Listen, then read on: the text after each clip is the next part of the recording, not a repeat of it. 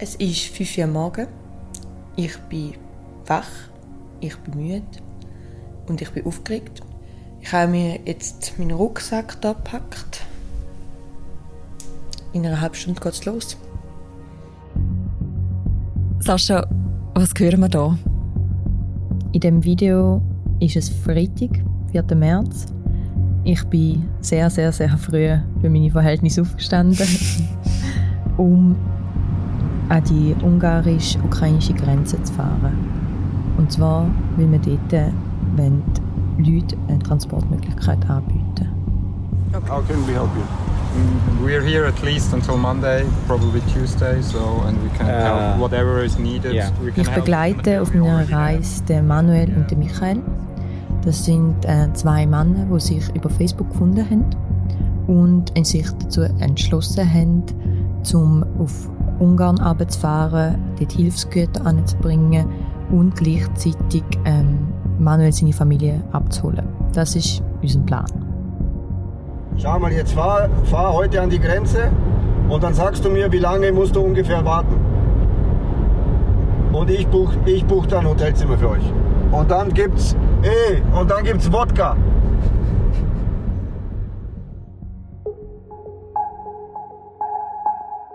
Heute bei «Apropos» Um ihre Familie abzuholen und Menschen auf der Flucht mit Hilfsgütern zu versorgen, reisen Manuel und Michael aus der Schweiz an die ukrainische Grenze. Tagereporterin Sascha Pritzko hat sie begleitet und heute im Podcast «Apropos» gehen wir mit ihr mit auf die Reise. Mein Name ist Mirja Gabatuller. Hallo Sascha.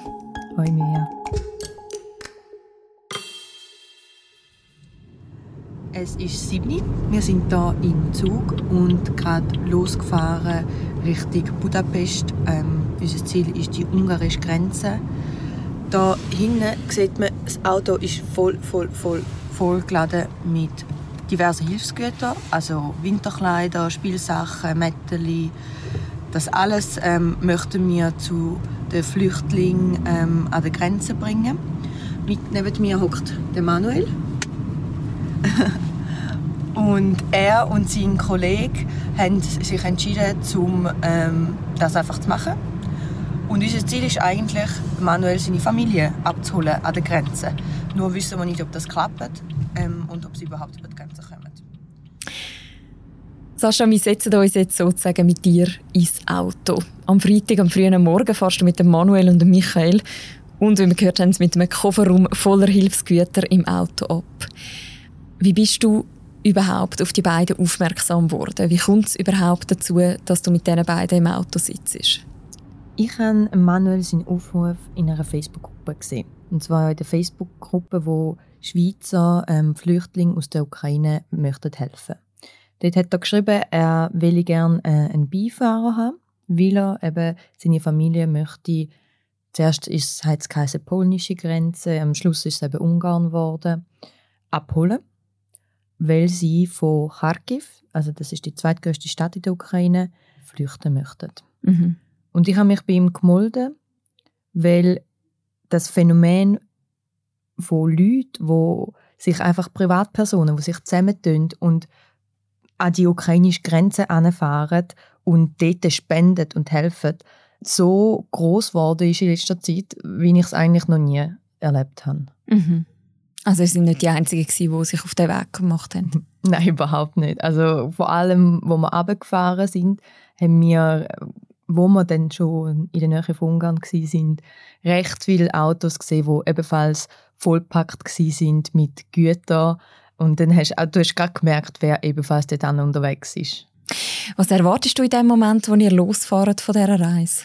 Ich erwarte eigentlich gar nicht, weil ich weiß wirklich nicht, was in dem Moment auf mich zukommt. Mhm. Unser Plan ist eigentlich, dass wir gar keinen Plan haben. Wir möchten in dem Moment die Güter einfach nur dort an der Grenze abgeben, und zwar dort, wo sie gebraucht werden. Wir möchten Manuel seine Familie aufgabeln und sie mit zurück in die Schweiz nehmen, falls sie dann überkommen in der Zeit, wo wir dort sind. Ob das klappt, wissen wir in dem Moment nicht. Und falls es nicht klappt, ist unser Plan B, dass wir die Plätze, die wir im Auto haben, also unsere sechs Plätze, anderen anbieten, die Richtung Deutschland, Österreich oder Schweiz möchten reisen. Mhm. Du hast jetzt gerade gesagt, der Manuel will seine Familie unter anderem abholen. Sind das Ukrainerinnen und Ukrainer oder wie kommt es zu dem? Äh, alle. Alle? Правильно. А сколько тебе лет? Алла Новенко, 72. Новенко, 72. Das ist äh, seine ehemalige Schwiegermutter, die in Kharkiv, das ist die zweitgrößte Stadt der Ukraine, in der Ferien ist. Also sie wohnt eigentlich in Deutschland, aber sie besucht ihre Enkel dort und das macht sie oft, das macht sie jährlich mehrmals. Und genau zu der Zeit, wo sie dort ist, bricht der Krieg aus. Manuel bietet ihr an, sie abzuholen. Sie will nicht. Sie will bleiben, weil sie das Gefühl hat, der Krieg ist jetzt vorbei in zwei, drei Tagen. Und sie kann am 11., wenn ihr Flug zurückgeht, also 11. März, wieder zurückfliegen. Mhm. Wo dann eine Bombe neben ihrem Haus explodiert, merkt die ganze Familie, dass das wohl nicht der Fall sein wird und entscheidet sich zum Flüchten. Das Problem ist, dass sie aber zwei Männer dabei haben und Männer in der Ukraine nicht dürfen. Also Männer zwischen 18 und 60 sind ähm, wehrpflichtig und müssen kämpfen. Und von dem großen Mysterium, ob jetzt ihren Sohn das über die Grenze schafft oder nicht, stimmen wir gerade. Wir wissen es nicht und falls er nicht überkommen darf, für das fährt jetzt Manuel aber um die Frauen, die überkommen, abzuholen. Mhm. Es ist jetzt äh, halb neun am Morgen wir sind gerade über die Grenze äh, bei Diepolzau gefahren und der Manuel hat zum ersten Mal äh, heute eine Nachricht bekommen von seinen Verwandten, wo sie sich aufhalten. Und was haben sie geschrieben, Manuel? Uh, we don't know yet where he goes. Sasha think about what to do. He will choose a border. We will write to you later. Bye. Okay. Und fühlt sich an, jetzt mal etwas gehört zu haben von Ihnen? Super, ganz gut, es geht Ihnen gut. Während ihr unterwegs sind, meldet sich auch immer wieder an Manuel seine Familie. Wie geht er mit dieser Ungewissheit um? Wie es bei ihnen weitergeht? Der Manuel ist äh, sehr, sehr nervös. Also das merke ich, weil er immer wieder aufs Handy schaut, alle 10 Minuten er schaut, ob es irgendwelche ja. neue Nachrichten gibt, ob er einen Anruf verpasst hat und immer wieder raucht er. Er raucht eine Zigarette nach der anderen, immer Marlboro Rot, also das ist die stärkste Marke. Und da merke ich, dass, dass es ihm wirklich näher geht. Während ihr in diesem Auto sitzt, was kommt ihr mit über von dem, was sich gerade an der Grenze abspielt? Von dem, was sich an der Grenze abspielt, kommen wir nur das mit über, was eigentlich auch in den Medien kommuniziert wird. Also in Ungarn selber und äh, auf dem Weg dort runter spürst du in dem Sinn nicht so viel. Es ist ein normaler Weg. Ähm, du spürst erst etwas, wenn du wirklich an der Grenze stehst und die Leute ankommen siehst. Mhm. Erst dort weißt du, was für ein Schicksal sie ereilt hat.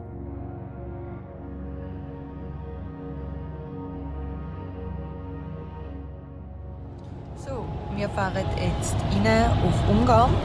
Wir sind seit etwa 10 Stunden unterwegs. Das ist der Michael. Michael, wie ist so die Stimmung? Im Moment noch gut. Alle wach.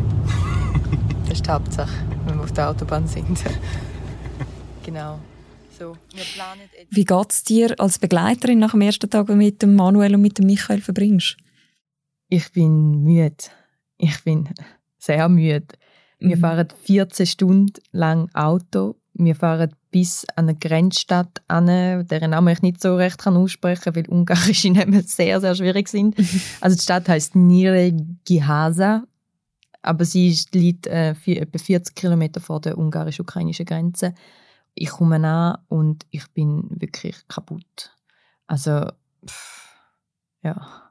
Und es ist noch viel schwieriger, weil wir kommen, ich komme am halbi, wir kommen am halbi zehn, halbi elf am Abend an und es checken die ganze Zeit Flüchtlinge in dem Hotel ein. Also du mhm. merkst die Leute, die über die Grenze kommen und nichts mehr haben und keine Möglichkeit haben zum Weiterfahren, brauchen einen Ort zum Übernachten.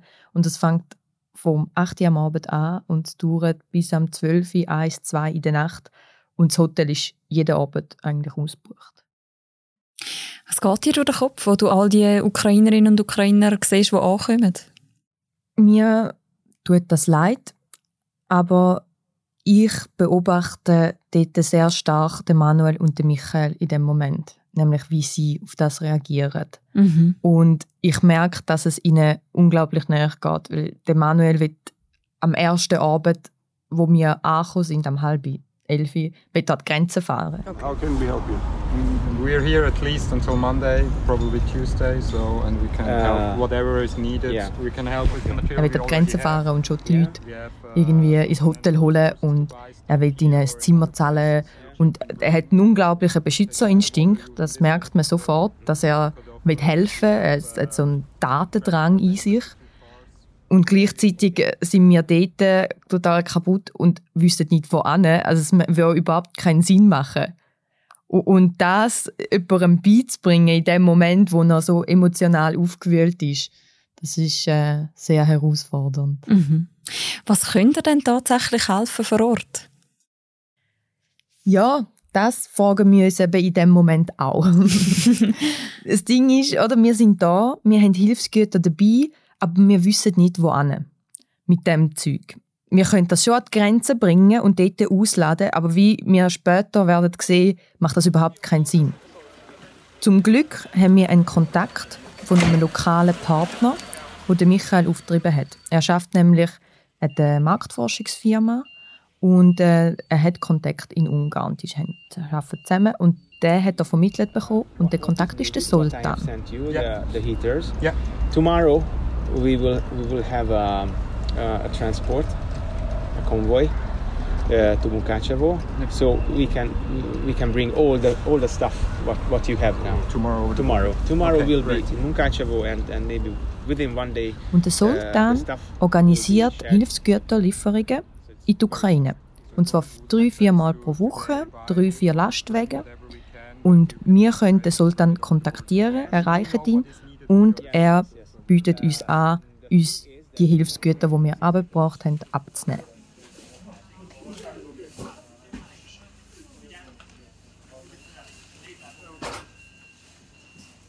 Du hast vorher schon erwähnt, da ist ja extrem viele jetzt Leute mit Hilfsbereitschaft, die etwas machen wollen, viele, die auf der Flucht sind. Wie ist denn das Ganze organisiert jetzt gerade vor Ort? Die ungarisch-ukrainische Grenze ist relativ gut organisiert. Im Vergleich zu Polen, wo jetzt schon über eine Million Menschen über die Grenze geflüchtet sind und man immer wieder ganz schlimme Bilder sieht von, von Massen von Leuten, von Bergen, von Abfall, ist das in Ungarn nicht so. Also Ungarn ist der zweitgrößte Grenzübergang oder am zweitmeisten Leute sind dort übergekommen nach Polen. Aber sie haben es recht im Griff, weil einerseits massiv weniger Leute sind, also in Polen kommen zehnmal mehr Leute über die Grenze ähm, und andererseits, weil dort äh, Hilfsorganisationen sind, wo gerade vor Ort an der Grenze in großem Ausmaß aktiv sind. Also man kann sich das so vorstellen, oder? Die Leute, die kommen über die Grenze, es gibt etwa fünf Grenzübergänge und die werden mit Bus sofort in ein Hilfscenter gebracht, in der Nähe der Grenze, also in der Grenzstadt quasi. Dort können sie sich kurz ausruhen, etwas trinken, etwas essen und wenn sie sich bereit fühlen zum Weiterreisen, werden sie auf einen Shuttle gesetzt, wo direkt nach Budapest fährt, wo vier Stunden entfernt ist. Und dort, von dort aus können sie eigentlich in alle Himmelsrichtungen mit dem Zug weiterreisen. Und weil die Weiterreise für Flüchtlinge aus der Ukraine gratis ist, fallen bei ihnen auch überhaupt keine Kosten an. Also in dem Sinn ist das eine, eine lückenlose Anbindung an Budapest und es ermöglicht diesen Leuten wirklich eine sehr schnelle und effektive Weiterreise. Also so wie wir es jetzt auf jeden Fall erlebt haben. Und wie sieht es denn unterdessen bei Manuel ah. seiner Familie aus? Ich verstehe dich nicht. Sind sie auch schon über Grenzen? Nein, Manuel, seine Familie ist immer noch irgendwo vor der Grenze. Also wir kommen ständig Nachrichten mit Live-Standort über und wir sehen, wo sie sind. Also, sie sind mal 200 Kilometer vor der Grenze, mal 150, mal 80. Sie fahren so hin und her. Und das Problem ist, sie finden keinen Zugang zu der Grenze. Also wie sie mir später erzählen werden, ist das größte Problem gewesen, Geld aufzutreiben, also Euro aufzutreiben und herauszufinden, an welchem Grenzübergang wartet sie wirklich am wenigsten lang. Weil sie haben drei Kinder dabei, drei kleine Kinder, die konstant schreien. Mhm. Und dort möchten sie natürlich so schnell wie möglich dann über die Grenze kommen. Ja? Am Sonntag gibt es ja dann Neuigkeiten, gute Neuigkeiten von seiner Familie. Genau. In dem Moment, wo, wo wir dort sind, haben wir nicht das Gefühl, dass seine Familie noch wird überkommen Weil sie hin und her dümpelt, wirklich auf und ab und auf und ab. Und wir haben das Gefühl, ja, also wenn das so weitergeht, wird das nicht. Ah, Allah, nerv mich jetzt nicht. Sag, wann du da bist, ich buche drei Zimmer. Ich mach das. Ich, die kriegst du geschenkt von mir. Und nachdem wir einen Tag unterwegs sind und Sachen eingekauft haben, kommen wir plötzlich einen Anruf von ihnen über. Und sie sagen, sie stehen 20 Kilometer vor der Grenze.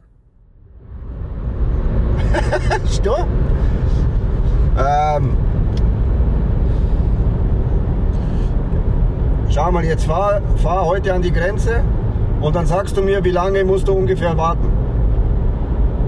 Und ich buche ich buch dann Hotelzimmer für euch. Und dann gibt's, ey, und dann gibt's Wodka. Dann gibt's Wodka.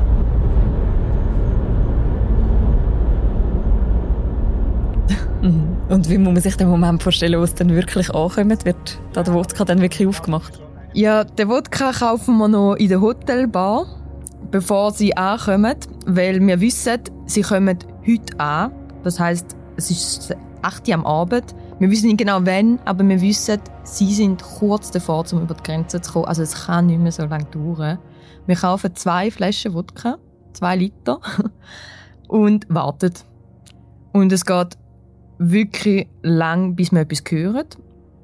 Und am halb elf sagen sie, sind sie über der Grenze. Mhm. Und wir freuen uns natürlich unglaublich. Denken, ja gut, das heißt, sie sind jetzt da. Und zwei Stunden später sagen sie, ja, sie sind noch nicht mal über die ungarische Grenze. Also sie sind über die ukrainische gekommen und das ist kein Problem gewesen, aber die ungarische Grenzenposten, die haben sie aufgehalten. Und es geht und geht nicht vorwärts. Und wir wissen immer noch nicht, wenn sie ankommen. Und dann hocken wir in der Lobby und wartet und wartet und nicken ein und irgendwann kommt dann ein Anruf über, dass es dann soweit ist. Und am 2 Uhr Morgen kommen sie endlich an.